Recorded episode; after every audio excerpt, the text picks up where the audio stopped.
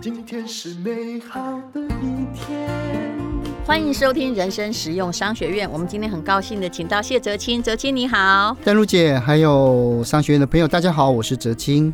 听说你最近出了一个线上课程，谢哲青的记忆宫殿。是，那我们就来谈谈怎么样建造记忆宫殿。这么快就进来了？是啊，不然呢？其实我很讨厌东扯西扯，我都会直接命中主题。可是。我的疑问就是说，为什么要叫做记忆宫殿啊？记忆跟宫殿有啥关系啊？记忆宫殿实际上是利玛窦，他来到中国，然后告诉康熙说，在国外有一种非常特别的技法。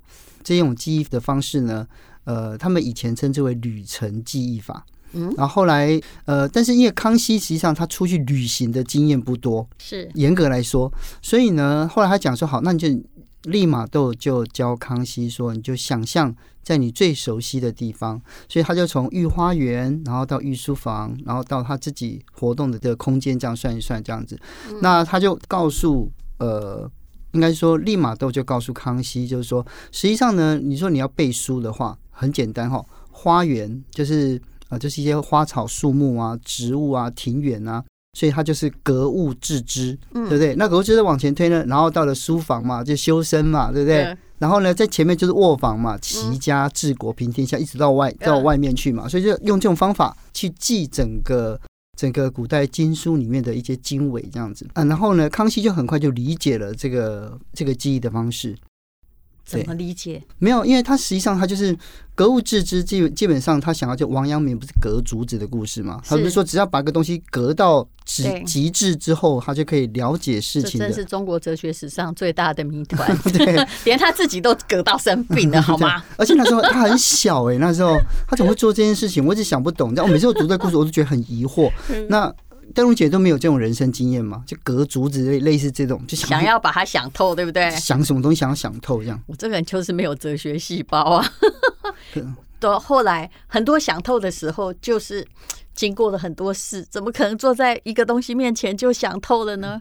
我后来学到一点叫做，不要在五分钟内想透你的人生。这个是还蛮有道理，但是但是很多人很多人都总总想要早一点知道人生的道理，对对，不是吗？是，对，好，反正呢就回到康熙，那康熙呢就把他就是把一些，例如说像类似我们物理。然后动物学、植物学的这些知识，格物致知嘛，对，放在花园里面，把它放在花园怎么放啊？没有，就是就是因为想象力说花园里面有花草树木嘛，嗯，然后有些动物嘛，嗯，所以他就把就是哎这些东西就是他看得见的，嗯，他把他看得见的东西把它放在这个区域里面，嗯，然后。紧接着就进到书房里面来，那书房里面当然出现的就是四书五经这些东西嘛，然后所以呢，呃，就是跟呃修身嘛，因为就是就是格物致知之后，然后当然就是跟自己有关系的嘛，对不对？然后当然就修身，然后呃再过来是齐家，因为他在呃御书房的后面，就是他的呃就是坤宁宫。嗯，那坤宁宫实际上就是睡觉的地方了。嗯，睡觉的地方呢，就是跟家人在一起，所以就是齐家。嗯，对，然后再往外，哦，他就是记下这个修身齐家治国平天下的顺序，把它当成旅程来了解。对，那就是三宫十六院里面的那些妃嫔名字，如果都记不起来，怎么记呢？那他实际上。当时康熙还真的有问过利玛窦这个问题，真的还假？但是利玛窦当时他不叫 他这本书不叫，就我刚刚讲过嘛，他不叫记忆宫殿，他叫做他叫西国记法，西国就是西方传来的的记忆方式。那这个记忆的方式在古代的意大利很多人用。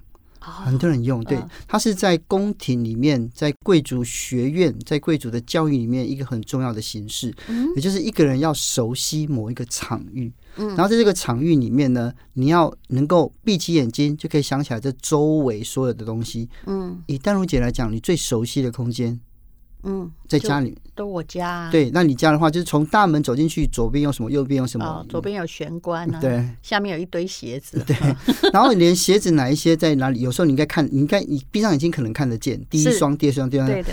实际上，这就是记忆宫殿最基本的概念，也就是说，你必须要把你所生活中最熟悉的场景。把它我牢牢的先记得，你先熟悉它啦。嗯、那熟悉它之后呢，其实最主要的是你的工作的地方。嗯、那我以我来讲，或者淡如姐有书房吗？有啊，有书房嘛。嗯、所以你看，有书房的书架，你应该闭上眼睛，不用闭上眼睛，你就可以想象了，你应该可以感觉得到，就是你在书房里面左边、右边、前面、后面都长什么样子。嗯、你坐下来的时候，然后你甚至于可以知道书书架上的左边第一本书是什么，第二本第大概是什么。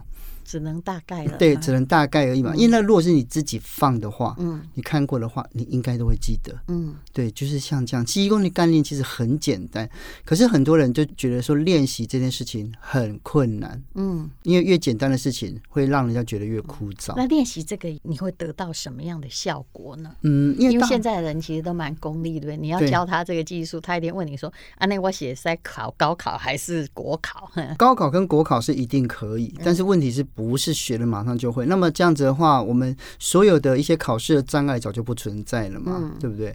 那当时利玛窦教康熙这一套记忆的方法的时候，实际上他是希望康熙能够成为一个基督徒。然后，所以他去了解西方，因为他传教士，不要忘记立法都是一个传教士，这个还真远。对对对，好，那他所以他要了解他西方所有的科技文明，嗯，他们可以让文艺复兴之后西方的科技怎么样往前推，然后他让他让他间接让他知道中国的落后在哪里，所以他的概念是这样子了。好，我们把这个概念把它带回来到现在的时候，就是说，当我们在脑海中已经存放了各式各样的知识，我们把我们的我们人生的经历。都把它放在一些妥当的位置的时候，这有一个方法。好，那放进去之后呢，接下来你就可以很清楚的了解到，这个就有点像是那个令人怦然心动的人生整理魔法。嗯，对你，当你整理过或思考过你人生每一个细节的时候。就生活的轮廓就会出现了，对，工作应该怎么做，学习应该怎么样？就你这个人会比较条理化，对，理性化，对，而不会一直处在混乱或者是混乱的状况之中，因为。如果说以淡如姐来讲，就是你自己一定有一个最基础的，应该说就是你自己的作业系统，内建的作业系统，在这个作业系统之上，你安装任何的城市都可以。例如说，你现在安装的是商业城市，嗯，对不对？所以你可以启动商业的的这样子。那如果说你现在要写作的时候，你就安装了一些像写作跟有写的阅读有关系、理解有关系的，嗯，的这些就内建进去。但基本上只要这个平台做得好，就像我们电脑跟手机一样。对，那记忆功能其实概念就是这个，就是先做这个系统。对，就是把那个。整个文件夹哈，每个东西放不一样做起来，这就好像其实我还有另外一个 podcast，就是人生不能没故事嘛，里面可能讲的就是历史啊，或者是呃，请林医师念我以前的小说，但无论如何它就是故事。那到商学院就是商学院，我不会混乱，因为 S A B 是 B 是。这样其实这一套系统很不错，就是其实我做很多事，对不对？那我大概知道你的状况，也就是在。做 A 的时候，我其实要跳到 B 很快，嗯，并没有需要太多的转折，因为我知道我打开的文件夹或进去那个房间不一样，就到了浴室不是为了读书，到了书房里面不是为了洗澡，对。但是我知道很多人混乱的，或者只要一件事情关卡。卡在那里的时候，他就永远出不来了。是因为我为了记忆宫殿这件事情，我去访问了很多学者。嗯，例如说，我有去访问像谢伯让。嗯，那他从脑科学的角度、神经科学，他了解记忆。然后他说，其实人类的记忆跟空间还有跟情绪有关系。嗯哼。然后我们也记不得那些跟我们人生没有关联的。对对，所以如果说你强有一些东西就会被你 delete 掉了。对啊，那因为它没有意义。那既然它没有意义，实际上我们强。记它也不一定有用，嗯，然后大家觉得就淡如姐或者我，觉得脑子里很杂，是因为我们都觉得这些事很有趣，嗯，就某个程度上，我觉得他们很有趣，所以他就留下来了。嗯、那如果说我们对这个世界兴趣缺缺，或者是没什么好奇心的话，当然我们就能记得的东西就不会太多。要跟你的兴趣相关，或者是跟你的某一个就是。视觉或听觉的偏好相关的会比较容易记住，嗯、像呃，我们某一个广播的制作人就会发现我有一个问题，嗯，他发现只要长得帅，我就会特别记住，美女我也会特别记住，但如果他是路人，但他就要有一个比较特殊的东西，颜值要高就对了，对，也不一定，就是他要有一种很特殊。你有没有发现以前呢、哦？这是一个优点，像以前为什么会说什么呃刘。邦有没有？他说刘邦也长得跟人家不一样，是。对不对？哈，对。啊，那什么双手过膝呀、刘备。哎，那是刘备，对不对？刘邦好像也长得不太一样，他是长得非常高大，然后他的什么，他脸脸红红的，是是，对啊，就是说他们都长得不一样，所以人家一看就是天生异象。嗯哼，他不是俊男，对，他可能不是，但是他会让你记住，那那个算是气质吗？也不是，所以他有某种东西，它可以加深你的记忆力，是，所以这样的人很容易出头。嗯，嗯，所以然后越来越夸张了，谁双手过膝呀、越传越夸张。但我觉得意思就是手很长的意思而已吧是，对不对嗯？那不过我们回头再来看哦，就是当我们人建立作业系统之后，那当然就是你可以在学习上面可以比较有条理嗯哦。那我不知道哎，就是如果我们长时间在某一种有纪律的情况之下学习，例如说像学钢琴，嗯。例如说下围棋，像我我刚刚讲到说，我去访问谢伯让，谢伯让就跟我们说明了记忆的本质跟旅行、跟空间、跟情绪有关。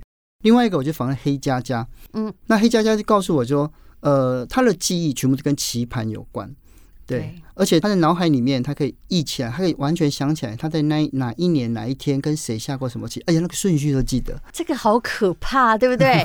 因为当然那是他的擅长，对可，是，在我们一般人这种没有关系的人看来，啊，不是哦，一个咖啡，对不对？吧？这就好像有牙科医师跟我说，他可能不记得那个病患的脸，但一打开他的牙牙齿他就记得就好像那种电脑的主机盘的密码一样，对不对？对，所以呢，呃，最主要是我们熟悉的场域，场域不一定是某一个，就是例如说像我们现在在录音室，或者是家里的书房，然后对厨师来讲，可能就是他的他的料理台。其实不只是这样子，就是某一种你特别熟悉的空间，那空间感。所以刚刚讲到牙医师，嗯，然后那天我问黑佳佳的时候，他很有趣，他说他以前下棋的时候就是下，忽然他有一天睡起来，他脑海中忽然出现了棋盘。啊，那个棋盘很大哎、欸，对不对？从那天开始，他可以在脑中跟自己下棋，在黑棋黑子跟白子这样下。你这个讲的是了不起的。我之前有听过一个囚犯的故事，也就是他在牢里面坐了八年，出来高尔夫球打得比以前好，都没有打。为什么？因为他记得那个球场，哦，然后每天都在他的脑袋里，从第一洞打到十八洞，就这样，反正没事嘛，就打了很多盘。但是丹如姐，你相信这个吗？就是你在用透过想象，你就可以，你就可以练习这件事情。你认为可做身到吗？为一个文青哦，当然我不能全部依靠想象，但是我的确觉得人的脑的潜能是无限大的。嗯，嗯因为呃，像我常举的例子是以前，因为我大概在一九九零年代的时候，那时候我很喜欢攀岩，然后我去参加过。我我在台湾参加过锦标赛，那我参过参加过亚洲杯，看对不出来。但是呢，呃，那个时候我我们有一种特别的训练方法，叫心象训练。所谓的心象训练呢，就是我们，比如说看了一个岩壁。那看岩壁，那岩壁可能十五米高，或者是二十米高。好，那我们就用看的哦，用看的。那我们就想象我们现在爬上去，嗯，爬上去。那我们第一个手点在哪里？第二个，然后脚怎么移动？慢慢慢慢上去，在 overhand 的地方要怎么翻？然后脚应该怎么样去移动？然后你看着看着，全身就会酸，而且就一直冒汗，就会做到那那那个时候，每一个选手到爬到后面就会这样子。然后我们看完的时候，其实我们看一遍。然后大概就知道怎么爬，然后上去岩壁的时候，基本上不会差太多。哦，对，所以在所有的这攀岩训练里面，心象就是我们心里面所看到的东西，这个训练非常重要。那心象训练实际上跟记忆宫殿是有关系的，也就是说，我们熟悉一个场域之后，我们在里面要透过想象力去移动啊，去移动。其实丹如姐应该在大脑中常做这件事情，你是天马行空，但是具体而为的。例如说，你回到缅甸，到呃到那个瑞丽。或者是你到东京，你到某某一个会场，你会在脑海中回放那些你在会场里面看到的那些石头，那些亮亮的东西。我直接讲一个最简单的，其实我曾经跟人家自夸说，你只要告诉我你要买的日本的房子在哪一区、几年、多少钱平方米，我大概用我的脑可以直接告诉你价格，我不用 Google。对，那这是收集了很多很多的资讯，嗯，然后慢慢把它铺成一个轨道，但事实上，这个神秘的运作过程你很难解释。对，但绝对不是猜的嘛，一定是从各种刻意练习或实际的买卖中得到的。是啊，得到的某种精明的路线。嗯啊。所以这就是记忆宫殿想要跟大家分享的东西，也就是说，我们理解了这个能力到底从何而来，嗯，然后我们怎么样可以去建构它？它比较像是呃，像是一种逆向工程。就好像我每次觉得谢哲清最令人很惊讶的是，这些哲人到底做什么？我看他也不是后来才去查资料的，就是在干嘛？他记得很清楚，为什么会记得那么清楚？然后答题都会呢？你就算问。我哈，其实假如我是学中文或历史，你问我有的东西，我还要想很久。为什么你可以不管问你什么问题，你可以当行走的百科全书？没有，我还是有想一下啊，真的吗？一下，一下，一下就过了。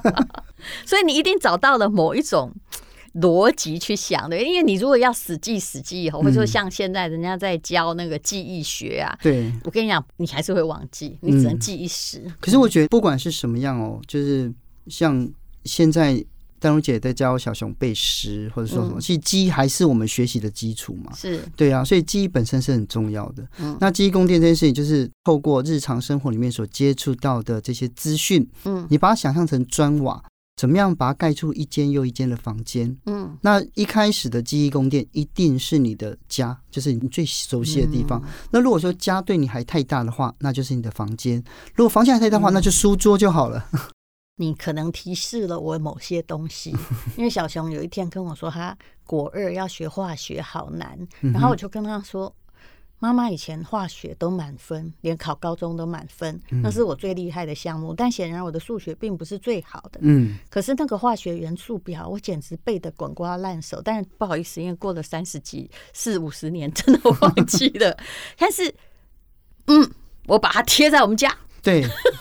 而且，如果可以的 话，嗯，如果可以的话，你知道每种元素啊都有具体的东西，是。都有具体的东西，对不对？所以第一个是氢嘛，对。对，然后第二个是氦，对，然后这样子一路排下来的话，例如说锂什么碳是什么，让那个没意义的字变得有意义，而不只是谐音而已，对。对不对？那你就会。一路就，比如说我在我们家贴满的，从玄关开始啊，好，或者从鞋子每一双给他贴一贴，也许他就会明白那个理路的关系。但是现在国中生要背元素表，好像也要是哦。但是你真的不要以为他们都靠理解就可以回答问题，没有没有一定要背，因为没有背这件事情绝对没有办法理解它。是是，对啊。像呃，刚既然讲到了元素表，我就想到门德列夫。嗯，门德列夫是一个俄罗斯的化学家，那他就是制作元素表的人。嗯，那他把所有的元素分门别类之后，他发现还有很多空隙，可是他没有办法理解，他有些东西他不知道放到哪里去。嗯，那有一些元素就没有发现。嗯，所以他在表上面他不知道怎么安排。就有一天他晚上就做梦，他就梦见他梦见了元素自己排起来。他他原来不是，因为元素表不是我们今天看到那个样子，像一个凹字形嘛，对不对？他以前不是那个样子的，以前的元素表很奇妙，对，他就乱七八糟。每一个学者提出自己的看法，那门德列夫认为他不对，但他又说不出来哪里不对，他就每天思考，他思考了好几年。有一天睡觉起来之后，他发现元素表就在他脑海中出现了。嗯，然后呢，每一个元素都回到它的位置，那空的地方就是还没有发现的元素。这太玄学了，连空的都知道它空的。对，但是它没有没有名字，就是空的这样子。那蒙蒙德列夫后来慢慢的又真的被发现，被发现，被许多人很多人发现。那所以这个上帝创造世界是这样，有物有责吗？所以这也是记忆宫殿里面一个特别的地方，就是蒙德列夫他有去仔细的去思考，就是空间跟情绪的关系。对啊，所以大家如果来上了谢哲青的记忆宫殿，嗯，你觉得我们可以学习到什么最基本的？一，不要害怕记忆，对，呃，第二，去理解你的记忆跟你的人生的关系。嗯，这也算是一个啦。但其实应该这样讲，就是所有的学术、所有的学科的基础，它还是记忆。嗯，那记忆这件事情，实际上它有一个共通的法则。嗯，那怎么样去练习它？要怎么样去练习？显然是发现了那个法则，因为我看你很多东西，就是被你都讲得井井有条，但显然这不是容易记住的。嗯，所以要练习啊，嗯，要练习。好，那练习完之后，慢慢慢慢的，你会熟悉这样子一个。一个原则，那在这个原则，在这个呃原理的运作之下，其实其实你可以把很快一些东西把它同理可证，以此类推。你看到一个桌角后，你可以知道其他三个桌角长什么样子嘛？对啊，对，这也是孔老爷爷喜欢颜回的地方，不是吗？这还是有物有责的一个问题。那这如果要把记忆宫殿再往上推溯，这已经涉及到造物者的原则，其实是个很哲学的命题。但是啊，对于你而言呢，我觉得可以建立一些比较系统化的知识。还有自己去理解这个世界的方法。对，嗯，所以他在我刚刚讲到记忆只是第一点，那第二点的话，就是因为很多人在自己的专业上面，例如说他可能是一个呃学徒，嗯，他可能在学任何一种技术，可他的心里面他有一些事情没有办法突破。记忆宫殿它的东西，它并不是记忆而已，而且你要成为那个管理员，你要成为这个宫殿的管理，不是使用者，你要管理员。那你要怎么样让这个？它就变成一个作业系统嘛，然后你怎么样要从一个学徒变成挂汤筛，嗯，然后变成大师，嗯，变大师哦，就变 master 这样子。那其实这个概念就是从中世纪的行会的概念。把它延伸出来，嗯、那它的里面有很多。因为我在前几年，我看有一阵子，我非常热衷研究德国的中世纪行会。嗯、然后他们这些学徒，他们在七八岁的时候进到一个系统，他们学金匠、学木雕、学石刻，然后慢慢慢慢的，他怎么样？他什么时候会出师？一开始都做一些很枯燥、很乏味的事情。像我有去访问到一个石匠。然后他在修那个西敏寺大教堂。他说他十一岁的时候进到工地，然后他的老师就每天叫他拿凿子去磨那个石头，就摸搬摸像搬这样子。他觉得很无聊。嗯可是有一天呢，他忽然他可以知道哦，就是诶，这块石头是从科斯沃来的，那这块石头是从康瓦尔来的，就颜色一样。可是他一摸就知道，为什么呢？因为他已经 innate，他就 innate 就已经内建进去了。那我觉得。在学问上面，有时候真的这有点苦功啊。对啊，当然，但是我觉得这个不是很难。像我后来的咖啡烘焙久了，你我可以告诉你那是哪哪里的豆子。对，所以就是也是一样。对啊，我可以告诉你这大概什么葡萄嘛。对呀，所以也就是人只要浸泡下去、浸一下去的时候，就会理解了嘛。对，那我知道了。你这个课堂是教大家，同时还要热爱知识。建立你自己的知识的宫殿是，嗯，今天非常谢谢谢哲清，那也很高兴他开了一个课程，这是在哪儿？贝壳放大，对不对？对，在贝壳放大。谢哲清的记忆宫殿，他开的一个就是让你能够建立你的知识殿堂的一个课程。那么它原价是九二八零啊。募资期间哈，真的它会一直涨价上去，这就是所有课程平台就是都一直会涨价。它前面的早鸟是有优惠的，四九折四四八零元。那这的确，我最近哈，因为在写博士论文，我也觉得。这个很重要，因为我现在把文献都找齐了。但是如何有一个最高的领导长官把这些组织起来？其实我没有急着在写，因为我知道那个架构、那个宫殿的梁盖好最重要。嗯、只要把梁盖好，其他琐碎的砖瓦它会自己把它完成。是，嗯，只要蓝图画出来，大概就成功一半了嘛。好，来画你的记忆蓝图。也许在学校的老师完全都没有教你这一点。台湾人学最多的叫片段记忆，就把它背起来，然后填考。卷，可是如何把你人生学到的知识都变成一个让你遮风挡雨的宫殿是很重要的。谢谢谢哲青，谢谢丹如姐。